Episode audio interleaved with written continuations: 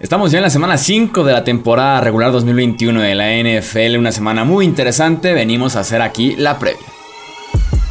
Hablemos de fútbol, hablemos de fútbol. Noticias, análisis, opinión y debate de la NFL con el estilo de Hablemos de fútbol.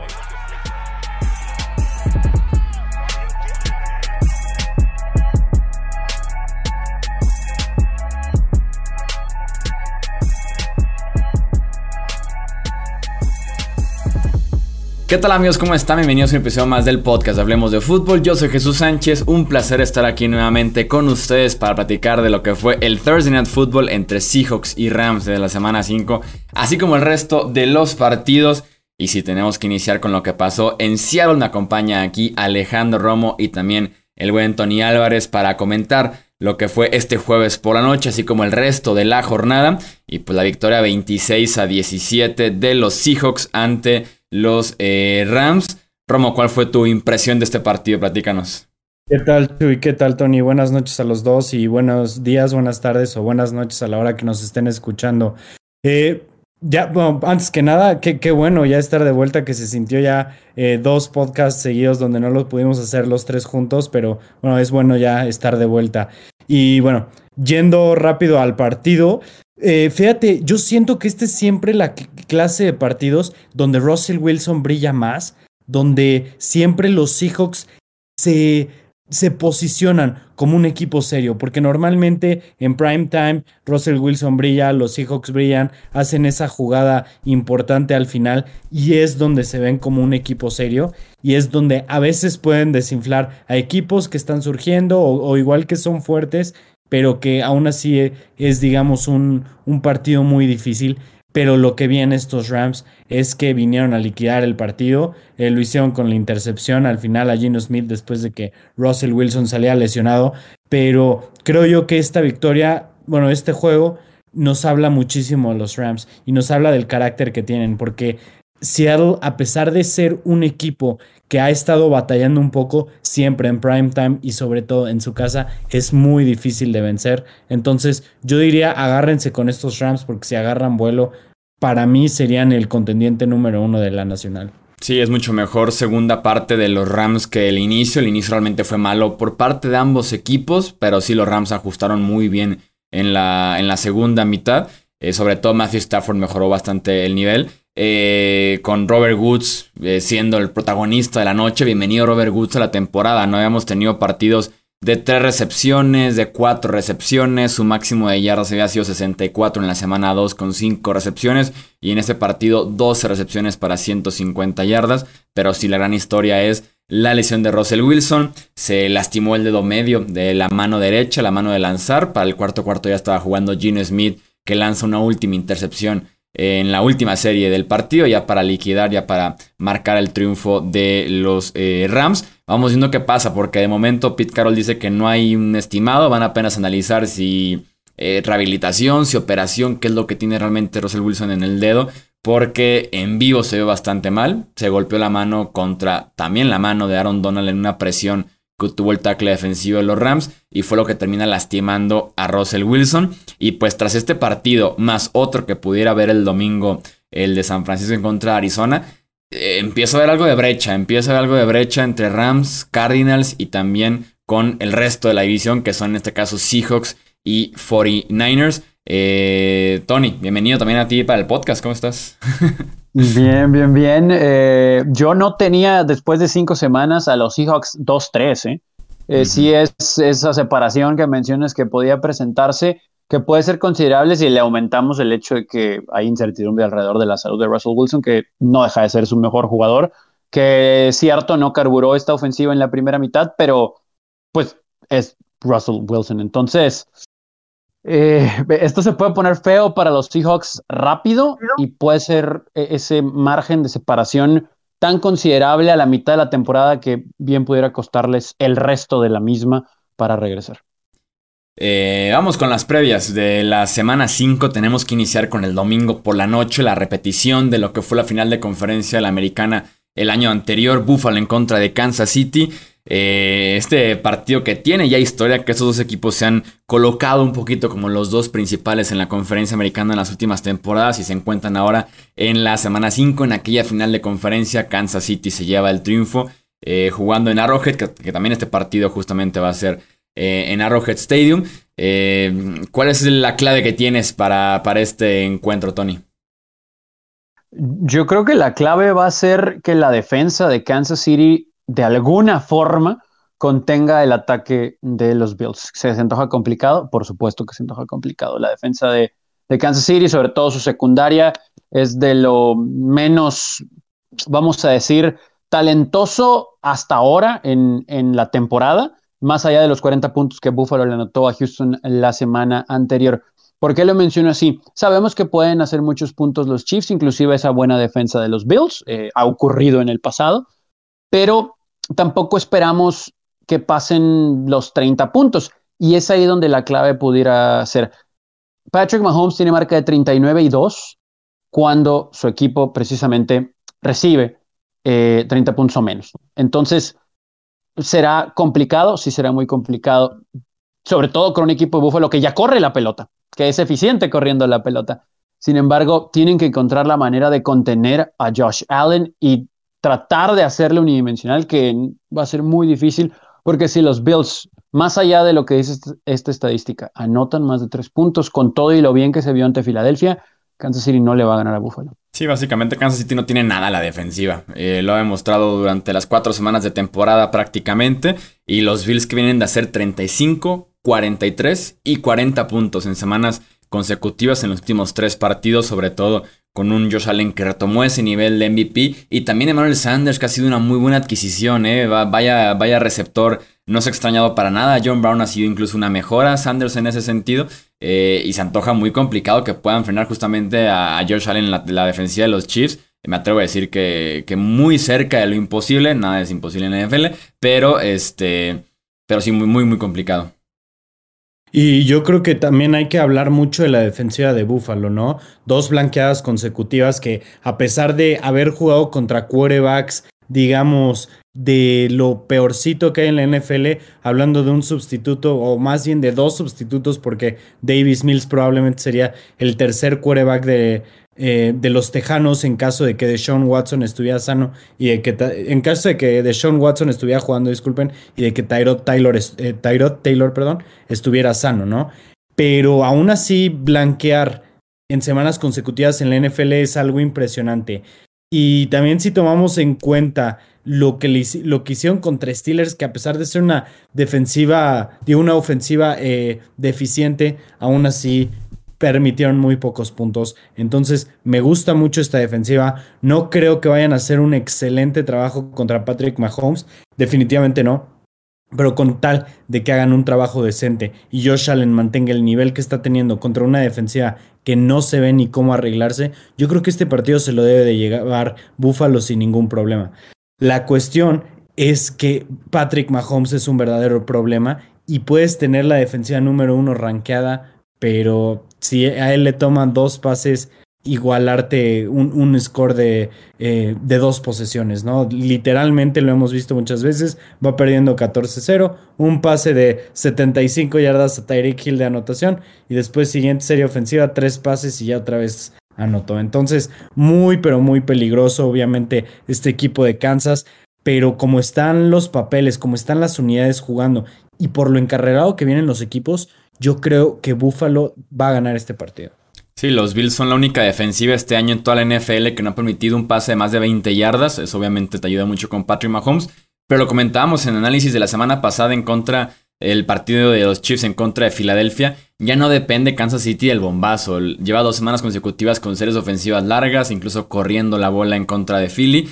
No es el es más eficiente en ese sentido, no es lo ideal para el estilo de juego que tienen los Chiefs, las series ofensivas tan largas, pero han sabido adaptarse y el mismo Mahomes lo platicaba entre semana, ¿no? Que los han obligado a series largas en lugar de la jugada explosiva.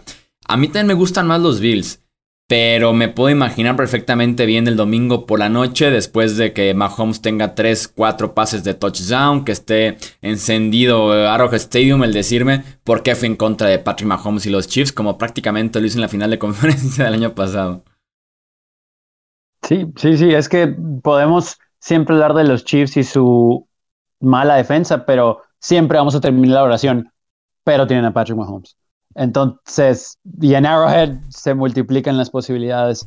Eh, está complicado. No me extrañaría que ganen los Bills, por supuesto. Es el favorito, creo. Pero, pues, el factor Patrick Mahomes. Sí, de, hecho el favorito sí son los Chiefs. Por el hecho de estar jugando en casa son 2.5 puntos favoritos. Que según Las Vegas te dan 2 puntos por ser locales. Este, entonces es casi un pick, pero sí, de momento los Chiefs 2.5 puntos favoritos, a pesar de que Buffalo tiene el mejor récord, ¿no? Kansas City apenas viene saliendo de estar por debajo de 500. Entonces, ¿ustedes dos ambos están eh, con Kansas? No, con los Bills. Ah, ok. yo con, los Bills. Sí, yo también. Es que me confundí por lo que dijiste de, lo de la final de la conferencia. No, o sea, me, voy a arrepentir. El domingo por la noche voy a tuitear de que por qué fui en contra Mahomes, pero no, sí voy con los Bills. Creo que es el equipo más completo de la conferencia americana actualmente, Buffalo. Tal vez de la NFL. Sí, probablemente sí, porque realmente si tomamos en cuenta lo bien y lo capaz que es su ofensiva de hacer, que digo, hemos visto en los dos juegos pasados 75 puntos hechos y cero en contra, están hablando de fútbol complementario en, su máximo eh, esplendor, ¿no? Entonces, no, sí, yo creo también lo mismo. Buffalo debe de ganar este partido. Como dato de este fútbol complementario, eh, los Bills son el tercer equipo desde 1990 que registra dos blanqueadas en las primeras cuatro semanas de temporada. Los otros dos equipos que lo lograron fueron Washington en el 91, Baltimore en el 2000 y ambos fueron campeones del Super Bowl. Así como el dato que puede ilusionar a, los aficionados de los Bills, a la Bills Mafia. Eh, seguimos en Los Ángeles con otro partido bien interesante. Browns en contra de los Chargers, dos equipos que están bien entrenados, lo cual es raro porque llevamos tiempo sin que ambos equipos pudieran presumir de un buen trabajo desde el lateral. También fútbol ofensivo, defensivo en ambos casos. Eh, platícanos, Tony. Eh, también, ¿cuál es tu clave de, de este Browns en contra de Chargers? La clave va a ser otra vez que la defensa de Chargers se imponga. Es, es, curioso, pero a pesar de inclusive tener en el calendario a Patrick Mahomes y compañía y lo encendido que había estado Derek Carr y esa ofensiva, todos los equipos que ha enfrentado Chargers han anotado su menor cantidad de puntos en la campaña ante ellos. entonces, la defensa, que era la que a mí me preocupaba, lo ha hecho bastante bien, ¿no? Y se ha doblado, pero no se ha roto cuando ha sido momento clave. Entonces creo que la clave va a ser esa, mantener a una anémica ofensiva de Cleveland igual y evidentemente que siga la ofensiva sin, sin dejar ningún paso, porque yo no veo un escenario en el que los Browns vengan de un déficit de dos posesiones, ni siquiera voy a decir de 14 puntos, pero de dos posesiones. Entonces, ahí es donde Baker Mayfield y compañía creo que van a tener que buscar la forma de mover la pelota, sobre todo por aire, porque ya nos dimos cuenta que la defensa de Chargers por tierra lo hace muy bien. Y creo que esa es la clave, que otra vez domine la defensa de los Chargers. Y curioso, porque tal vez no hay, quitando a Joey Bosa, eh, nombres en el front seven que de verdad asusten. Pero Tillery, yo no sé qué se comió en lo que va de la temporada, lo ha hecho bastante bien. Casir White, el resto de la línea defensiva, han puesto mucha presión en los rivales y eso parte para que después se lleguen a equivocar cuando tengan que pasar la pelota porque no pueden correr. Entonces, este equipo que corre bien, creo que va a tener problemas ante los Chargers. Estoy de acuerdo y yo creo que esa es la clave también. Yo creo que los Chargers deben de detener el ataque terrestre y deben de forzar a Baker Mayfield a lanzar el balón, ¿no? Porque hemos visto que cuando le quitan esa comodidad a Baker empieza a batallar. Y creo yo que sea, meterse en una batalla de puntos con Justin Herbert sería algo en lo que los Browns no quieren. Definitivamente tienen que hacer algo al respecto de, Herbert, pero hoy en día parece que, que no hay nada que se pueda hacer para para pararlo, ¿no? Entonces, eh, por parte de la defensiva de Chargers, detener el juego terrestre, forzar a Baker Mayfield a lanzar. De parte de la ofensiva de Chargers, es no cometer errores. Definitivamente es evitar el turnover. Creo yo que no va a ser un juego de este un juego en el que puedan llegar a, convertir la misma cantidad de puntos los Browns con, los Chargers, por lo que yo creo que deben de cuidar muy bien el balón, evitarse, eh, evitarse regalar el balón en, en, esas circunstancias. Y yo creo que si evitan los turnovers, los Chargers y su juego aéreo van a ser mejor que, que los Browns y el juego terrestre que, muy probablemente los Chargers logren, si no neutralizar, reducir en, un buen porcentaje.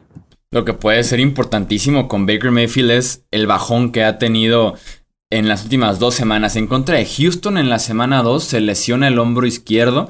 No es el de lanzar, al final de cuentas también va a afectarlo porque es su salud. Al principio como que lo descartaron, recientemente se revela que tiene un desgarre parcial del labrum del hombro izquierdo y en efecto se ha notado en su nivel. Eh, si promedia las primeras dos semanas, eh, completó el 81% de sus pases para 267 yardas.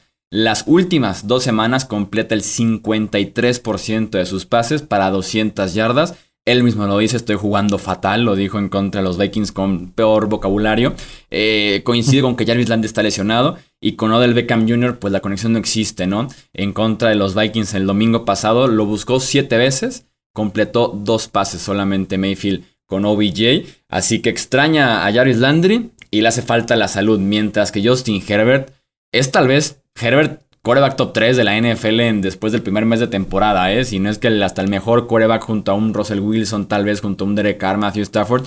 Ha sido excelente Justin Herbert y ese tipo de partidos te lo puede ganar Herbert con todo y de que también hablábamos muy bien de la defensiva de los Chargers. Pues la defensiva de los Browns hace dos semanas capturó a Justin Fields nueve veces o la semana pasada permitió apenas 7 puntos en contra de los Vikings. Entonces, ambos llegan en muy buen momento a la defensiva.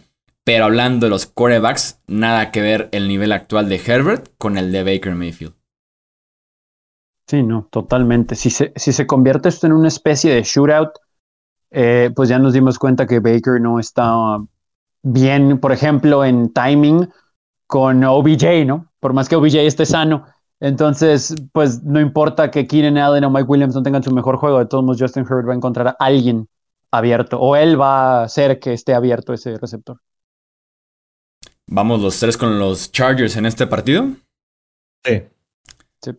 Seguimos con el oeste de la NFC San Francisco en contra de Arizona. Parece que Trey Lance va a iniciar este partido. De momento estamos grabando este podcast. No ha entrenado Jimmy Garoppolo en toda eh, la semana se puede poner feo. Su poca experiencia en el colegial, el salto doble al venir de un nivel todavía inferior en la NCAA a saltar hasta la NFL. Por algo no estaba jugando, por algo lo estaba guardando. Kyle Shanahan él mismo decía que iba a ser una experiencia un poquito fea, un poquito montaña rusa, que hay muchas cosas que apenas va a ver por primera vez en su vida en un emparrillado Trey Lance que puede compensar un poco con su habilidad atlética, con su competitividad. Hablaba de eso Kyle Shanahan pero además se enfrenta tal vez al mejor equipo actualmente de la NFC, al último invicto de la NFL que es Arizona, eh, y se ve complicado que Lance pueda sacar la, chamba adelante en su primer inicio, según tenemos reportes es grabando este podcast.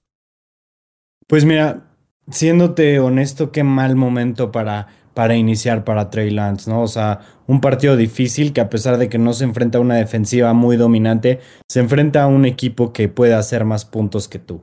Y eso es lo, verdaderamente difícil para él, ¿no? Que tener esa presión de que muy probablemente no se puedan estar apoyando tanto como quiere San Francisco en el juego terrestre y tengan que estar lanzando y lanzando y lanzando. Y eso le pueda crear, eh, pues digamos que incomodidad a Trey Lance que que su, que su primer inicio en la NFL tenga que ser en un shootout, ¿no? Entonces, eh, está difícil, eh, está difícil eh, para iniciar su carrera este partido.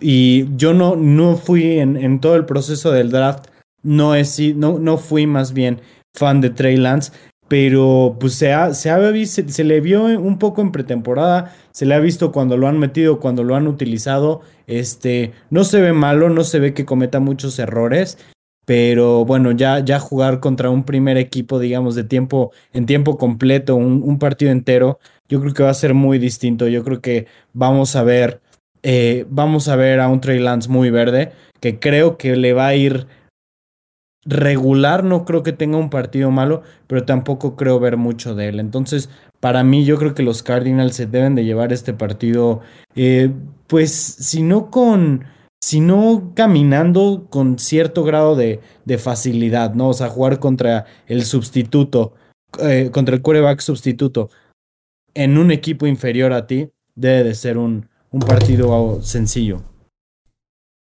Sí, inclusive creo que con Jimmy Garoppolo como titular, porque si juega no va a estar al 100%, yo también creo que esa es una clave importante, porque aparte la defensa de Arizona ha jugado muy bien, ha tenido dominio en grandes lapsos de juegos, pero para irme del otro lado de la pelota, con todo y lo que respetamos en este podcast, el trabajo de la defensa de San Francisco, a pesar de muchas adversidades, se ha visto explosivo Kyler Murray, Chase Edmonds, eh, bueno, hasta James Conner, y ya sabemos lo que pueden ofrecer esos receptores, ¿no? Entonces, inclusive cuando DeAndre Hopkins a veces se ve un poquito apartado del, del involucrarse en la ofensiva, de repente explota. Y pues AJ Green resulta que está teniendo un qué, segundo, tercer aire. Esta ofensiva de Arizona se ve de miedo con todo y lo que respetamos, insisto, a la defensa de los 49ers, que ahorita se ve muy complicado que le puedan hacer partido. El juego es en Arizona, creo que la gente va a estar metida apoyando a su equipo. Es, difícil, ¿no? Eh, ¿no? ¿no? veo un escenario en el que Arizona pierda en casa ante los 49ers así. Sí, no, buena, suerte para esa defensiva secundaria de San Francisco. Eh, Nuevo Orleans en contra de Washington. Mucha intriga porque dos equipos que son muy complicados, por lo menos en mi opinión, de poder descifrar quiénes son realmente tanto los Saints como el fútbol team, ¿no? Eh, la defensiva de Washington que le pasó por encima ya a Chargers, Giants, Bills, Falcons. La ofensiva que se ponga enfrente le pasa por encima a la defensiva del fútbol team. Los Saints han sido muy inconsistentes, dos semanas buenas a la ofensiva, dos semanas muy malas a la ofensiva. Creo que pueden sacar puntos guiados por Sean Payton eh, en este partido, mientras que Taylor Heineke es el quarterback perfecto para ser suplente de Ryan Fitzpatrick porque es prácticamente idéntico a él en el riesgo que toma, en la suerte que tiene por ocasiones, pero que en algún punto se le debe determinar al buen Taylor Heineke. Este, creo que pudiera ser la semana en contra una defensiva bastante regular, bastante buena de los New Orleans Saints. Pero poco se habla realmente del desempeño que está teniendo Heineke, porque si dices riesgo, suerte, lo que sea ha estado entregando, hizo el drive ganador la semana pasada después de ir 8 puntos eh, abajo, 10 eh, puntos abajo más bien. Este, hemos visto realmente cosas muy positivas de él y yo creo que no se le está dando el crédito necesario. Yo creo que todos lo estamos viendo como, ah, sí, es un sustituto ya, pero probablemente pueda ser un quarterback titular en la NFL. No se le ha visto en lo absoluto mal, ha estado haciendo buenas cantidades de puntos y ha estado sacando los partidos, que es lo más importante, con una defensa muy mala. Rápido, rápido para terminar mi punto. Eh, yo no entiendo a los Saints yo no entiendo este, si son un equipo muy bueno o son un equipo muy malo. Destruyen a los Packers, que los Packers van bien. Después los destruye Carolina. Después destruyen a New England. Y bueno, la semana pasada no los destruyeron. Pero pues que te gane un equipo 0-3 con Daniel Jones saca algo de onda. Entonces, realmente, ¿quiénes son los Saints? No lo sé. Yo nada más con Jaime que agregaría lo, lo, que, lo, que, lo que al final. La suerte se acaba.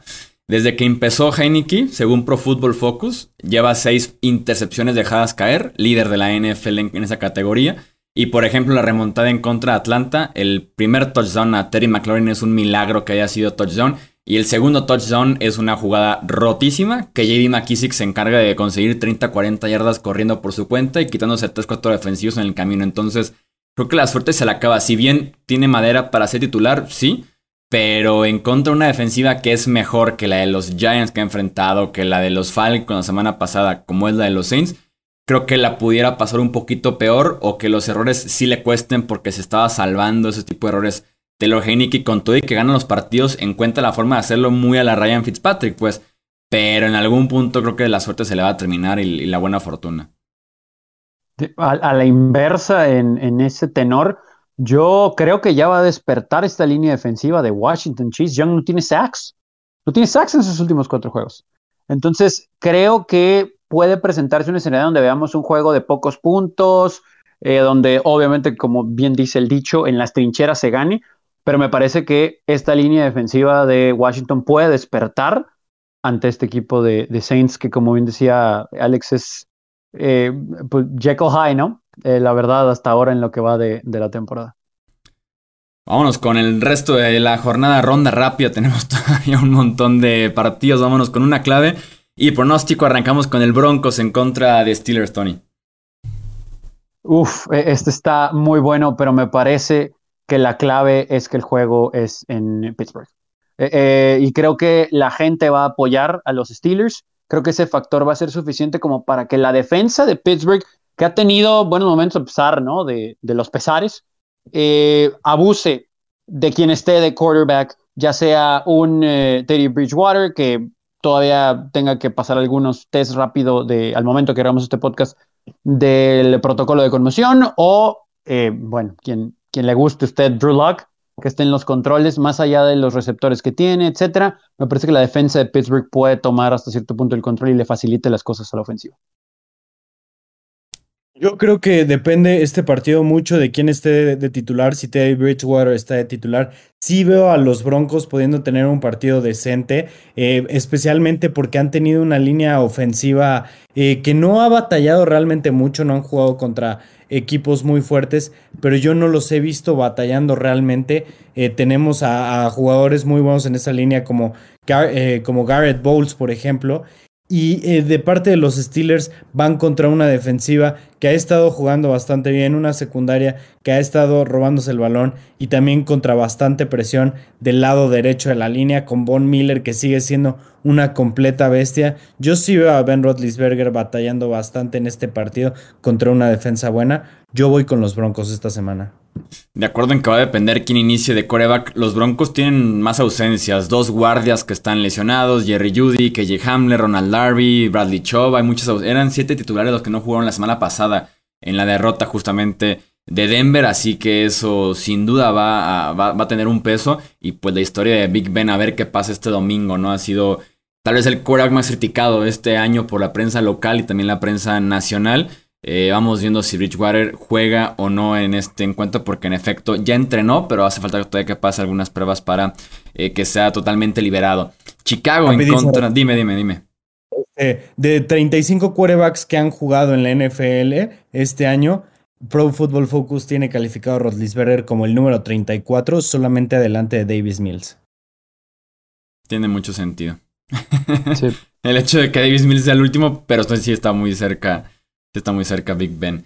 Ya cuando hay rumores de que si puede ser... Ya, ya, cuando le preguntan al head coach directamente que si hay opción de que vaya a la banca es porque el nivel en efecto está, está muy grave. Eh, Chicago en contra de Las Vegas, primer inicio oficialmente, bueno, como quarterback 1 confirmado, pase lo que pase con Andy Dalton, Justin Field ya va a ser titular de esta ofensiva de los Bears. Eso sí, sin David Montgomery, que está muy complicado. Eso estaba siendo el mejor jugador de Chicago. Montgomery va a estar fuera de 4 a 5 semanas por lesión eh, de rodilla. Ojalá que los Raiders se atrevan a lanzar la bola temprano para evitar llegar al cuarto cuarto con déficit o empatados con un equipo con el que no deberían estar eh, batallando de más. Eh, me gustan los Raiders en este partido. Sí, de acuerdo. A mí también me gustan los Raiders, sobre todo después de cómo jugaron en contra de los Chargers por tres de los cuatro cuartos. Creo que van a arrancar rápido, creo que van a anotar, van a estirar el campo, van a entender que son un equipo pasador primero que nada, ¿no? Y que no intenten correr la pelota porque van a batallar por ahí. Y de hecho creo que también la defensa de, Las Vegas se, se va a imponer. A mí me interesa ver esta línea defensiva de Las Vegas contra Justin Fields y contra la línea ofensiva que se vio terrible en contra de los Browns hace un par de semanas, pero que se vio un poco mejor en cuanto al acarreo. Damian Williams es un buen running back. Creo yo que puede ser muy, eh, eh, digamos, un sustituto bastante valioso para los Bears, pero aún así no creo que Justin Fields tenga lo necesario para ganarle un equipo de los Raiders que contra el único equipo que han perdido es contra unos Chargers muy encarrerados. Miami en contra de Tampa Bay, Dolphins contra Buccaneers. Romo, platícame tu clave y tu pronóstico. Bueno, eh, también hay que ver si juega Tua, si juega Brissett. Tua eh, definitivamente no juega, está fuera eh, tres semanas, o sea, esto es su, tercera semana este partido, entonces definitivamente no juega. Ok, entonces Tua no juega. Eh, mm, Brissett va a jugar contra una de las peores secundarias actuales de la NFL, que no lo digo yo, lo dicen las estadísticas. Sin embargo, eh, no, no creo que vaya a ser suficiente. Los, los, Delfines, a pesar de tener dos coordinadores ofensivos por primera vez en la historia que se ve eso, parece que entre los dos no hacen uno en creatividad. Han tenido pésimo diseño de jugadas, malas decisiones y en, en, general esa ofensiva no está caminando a pesar de tener buenos jugadores. Y por el otro lado, Tampa Bay viene de un partido difícil, viene de un partido que probablemente significaba mucho emocionalmente, muchos intangibles en ese partido y que yo creo que eh, en este partido van a tener que desquitarse, tienen que despertar un poquito la defensiva, que mejor que hacerlo contra Jacoby Brissett, un quarterback sustituto, ¿no? Yo, yo creo que aquí despiertan los Bucks en general, la ofensiva y la defensiva, ¿no? Más allá del récord que tiene Tom Brady en contra de Miami eh, que es curioso, pero ha perdido dos encuentros contra ellos, es el doble de contra cualquier otro equipo. Eh, creo que van a despertar, veremos un Antonio Brown explosivo, tal vez un poquito más de, de Mike Evans, etcétera. Pero del otro lado de la pelota, creo que también la defensa va a abusar de Brissett y compañía. Eh, Brissett tiene menos de 5 yardas eh, por intento de pase. Es el más bajo de la liga por más de una yarda en quarterbacks que lo han hecho por lo menos 100 veces. Así que me parece que la defensa de Tampa Bay va a dominar en un juego que no creo que anote Tampa Bay 40 puntos, pero sí va a ganar por un margen muy amplio. Sí, el duelo más disparejo de la semana creo que es la línea ofensiva de Miami contra la línea defensiva de Tampa Bay, con todo y que la secundaria está muy lesionada. Hay mucha diferencia ahí en las trincheras, aunque no me sorprenderá que esto se mantenga hasta cierto punto cerrado por el grupo de esquineros de los Dolphins, que se empatan muy bien contra los wide receivers de los Bucks. Y Brian Flores se conoce muy bien a Tom Brady por su pasado en Nueva Inglaterra. Eh, los Giants en contra de los Cowboys. Una curiosidad de este partido que tengo aquí apuntada. El 10 de octubre del 2021 es que se juega este Dallas en contra de Nueva York. El 11 de octubre del 2020 en el Dallas en contra de Nueva York fue que se lesiona a Dak Prescott el tobillo, que se lo fracture, que pues está fuera el resto de la campaña. Le preguntaban si eso significaba algo para él, algo de miedo, eh, eh, tener cierta ansiedad al respecto. Decía que ni siquiera había visto el video otra vez, que no iba a retomar ese tema para nada. Eh, los Cowboys son considerablemente el mejor equipo de estos dos, con todo y que está jugando muy bien Daniel Jones. me gustan los Cowboys. Sí, definitivamente. la ofensiva de los Cowboys le va a poner muy complicado el juego a los Giants están eh, promediando 38.5 puntos por juego y los Giants en los últimos enfrentamientos que han tenido en contra de los Cowboys no los han podido detener. Que Daniel Jones y compañía se vio bien la semana pasada en el último cuarto y en tiempo extra ante Nueva Orleans, no creo que se repita ante los Cowboys, al menos no lo suficiente como para ganar el juego, porque garbage points, pues cualquiera los puede obtener. Me parece que va a ser un amplio margen en el que consiga Dallas como para llevarse el resto del camino. Como dato nada más, según Pro Football Focus, Daniel Jones es el segundo mejor coreback este año. Solamente detrás de Tom Brady. Ya, ya está rankeado número 5 eh, después de la semana pasada. Rankeado número 5. Pero de todos modos, muy, muy bueno, ¿no? O sea, muy bien que ha jugado Daniel Jones esta temporada. Esa es la realidad. No se le ha visto equivocarse. Me parece que no lanzó ni una intercepción en toda la, en toda la temporada y se le ha visto eh, bastante bien. Yo creo que a Darius Tony por fin lo pudieron ocupar eh, la semana pasada de una manera adecuada y se vio de lo que es capaz después de la recepción. Yo les digo a los Giants, denle y denle y denle el balón a este novato. De verdad, creo yo que puede ser una, una diferencia en, en, el juego, puede ser ese receptor corto que tanto le ha hecho falta a Daniel Jones y un arma bastante confiable. De cualquier manera, no creo que le puedan ganar a los Cowboys porque a mi manera de verlo, los Cowboys son un equipo top 3 de la, de la conferencia nacional. Poco se habla de eso. Están tan bien como tiene tiempo que no, que no se veía así. Dan Quinn ha, realmente ha, ha, transformado esa defensiva y ahora se ve como que sí que está despertando. Y bueno, Dak Prescott está jugando a muy buen nivel. Entonces, ahorita sí se ven como un equipo completo los Cowboys. ¿Dijiste top 10 de la conferencia nacional?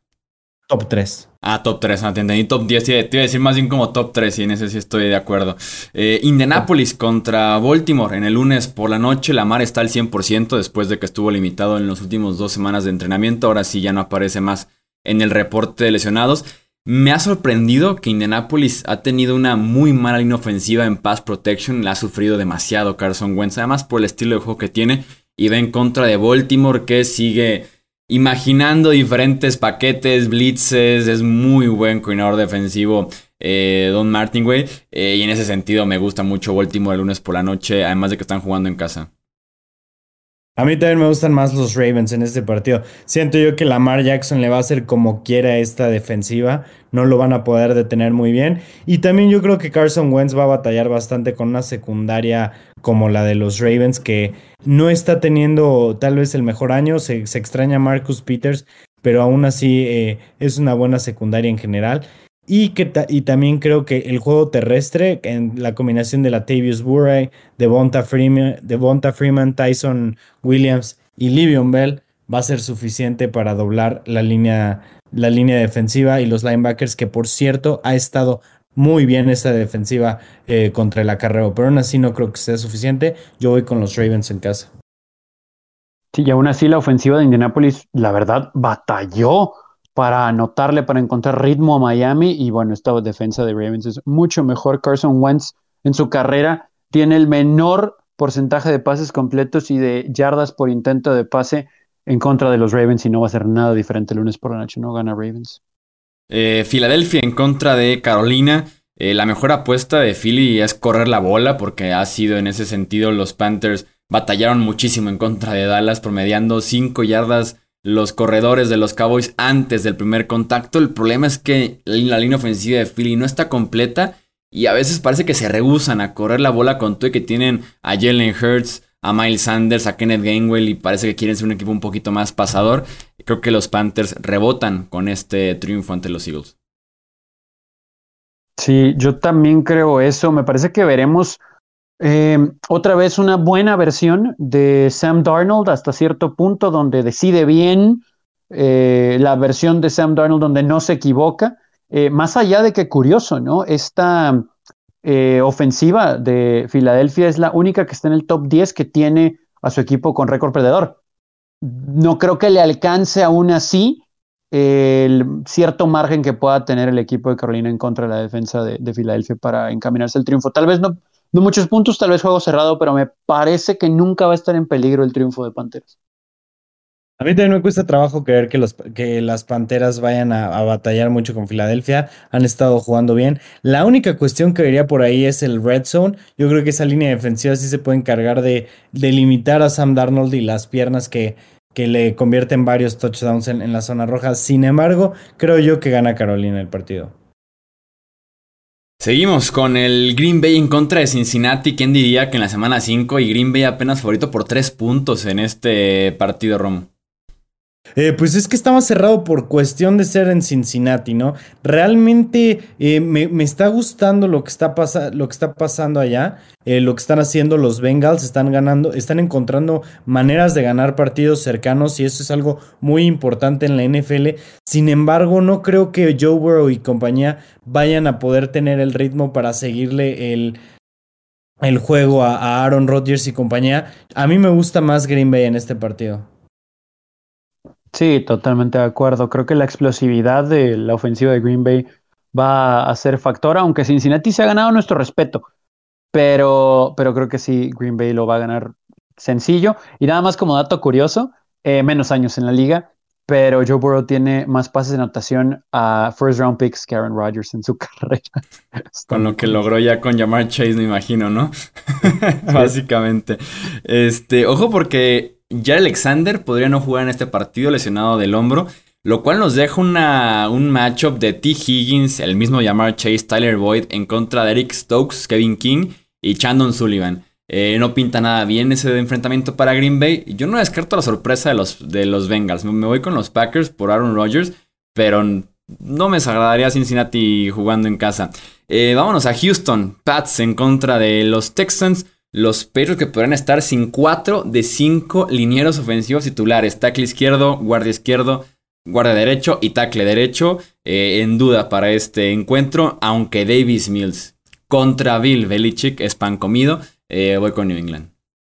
Eh, esa es la única cuestión, ¿no? Lo que dijiste precisamente de la línea ofensiva. Eh, si, si, ese es el caso, pues va a ser un partido más cercano de lo que podamos pensar en el aspecto de que no creo que New England pueda, eh, pueda hacer muchos puntos contra esta defensiva que no es nada buena ni mucho menos.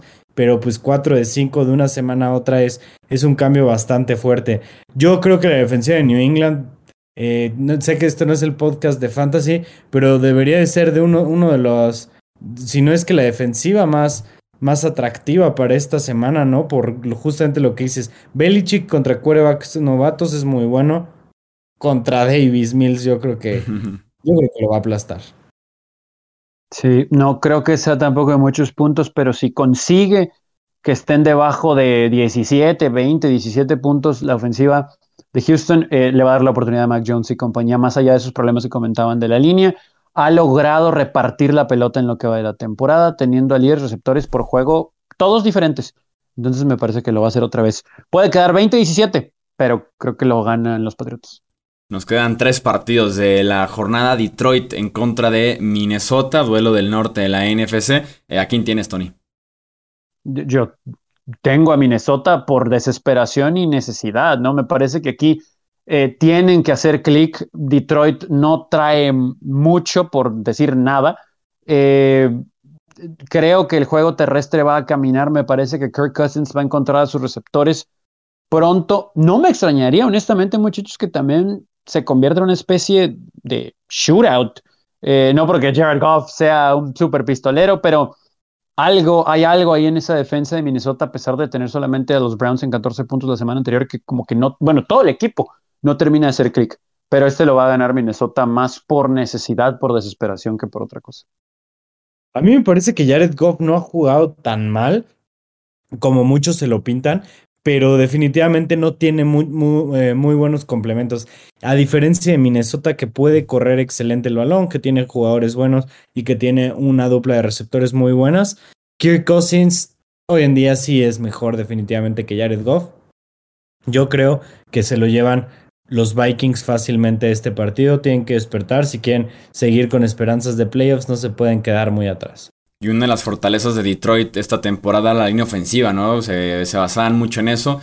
Van a jugar sin Penny Sewell, Taylor Decker, Frank Ragnow, 3 de 5 titulares en esa unidad. Los Vikings han, han, tenido mala suerte, pero son sin duda alguna el mejor equipo.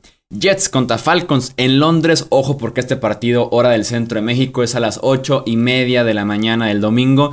Ojo porque se tienen que levantar a verlo. U ojo porque el sábado en la noche dejen su fantasy listo.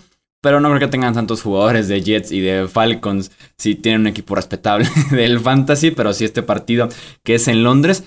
Tengo un dato, pero perturbador para los aficionados, si tenemos aficionados europeos que asisten constantemente a los juegos en Londres. Este es el juego 29 que ha llevado la NFL a esta ciudad en Inglaterra.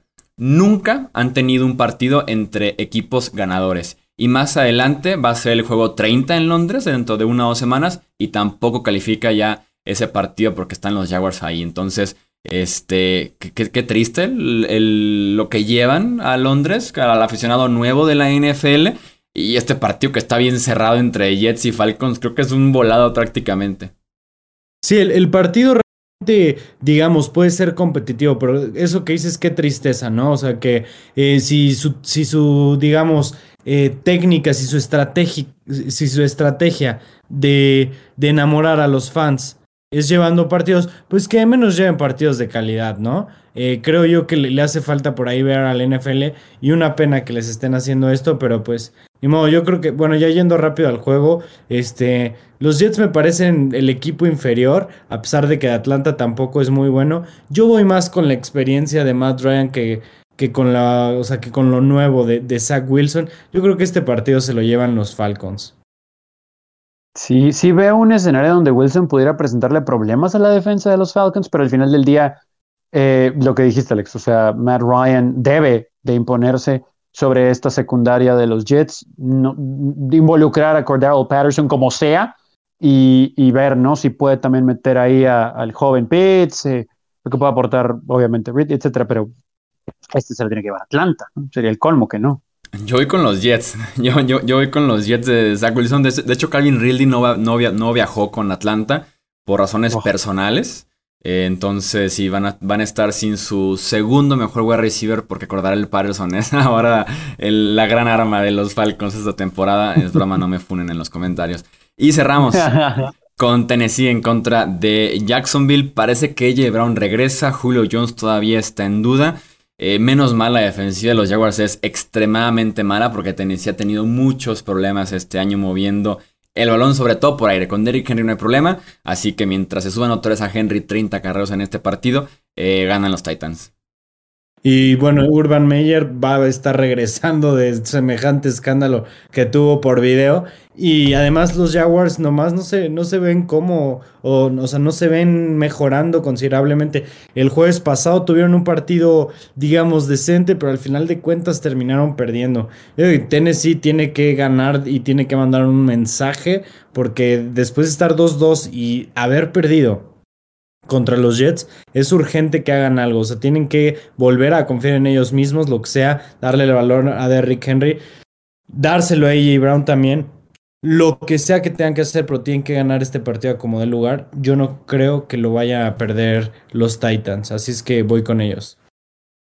Sí, le dimos palomita por cómo iniciaron los Jaguars ante Cincinnati, pero aquí hay mucho poder en el equipo de Tennessee. Con que corran la pelota debe ser suficiente para sacar el juego van a los Titanes.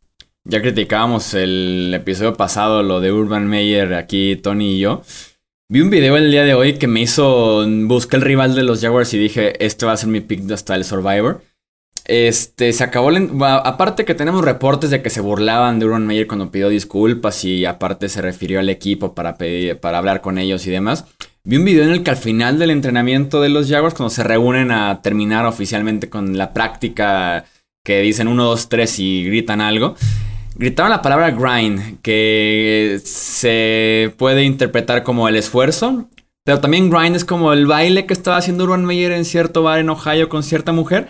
Y en cuanto lo dijeron, todo el equipo se empezó a reír, pero de verdad carcajadas, como en un plan de burla hacia su head coach. Y fue cuando dije oficialmente mi pick del Survivor es quien sea el rival de los Jaguars esta semana. Pues está feo el resto del camino, ¿eh? O sea, yo no sé ese vestidor que tanto confía en el coach. Pero, o sea, ¿por dónde lo pueden tomar? Porque igual y lo toman ya de cotorreo con él porque se llevan bien con él o de que ya le perdieron todo el respeto, ¿no? O sea, una de dos. Que los reportes iban por ahí, de que no había respeto y no había seriedad por parte del roster hacia Urban Meyer. Entonces, pues bueno, yo creo que ya lo estaremos viendo pronto en USC, ¿no? Pero. Probablemente, o de regreso en Fox como analista. Oye, qué risa también no creo que sea eh, buena idea en campus en, Los Ángeles. qué risa los screenshots de cuando estaba como analista en Fox de que Urban Meyer tips para hacer, para tener un buen equipo, algo así decía, y de que seriedad, no, respeto hacia los jugadores, ganarte el vestir, una cosa así decía, ¿eh? Ahora sí que lo que es decirlo y después el poder aplicarlo. Pero bueno. Sí, total.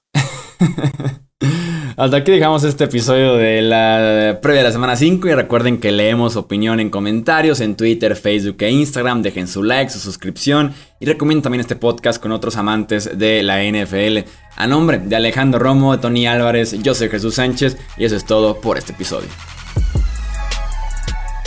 Gracias por escuchar el podcast de Hablemos de Fútbol. Para más, no olvides seguirnos en redes sociales y visitar hablemosdefutbol.com.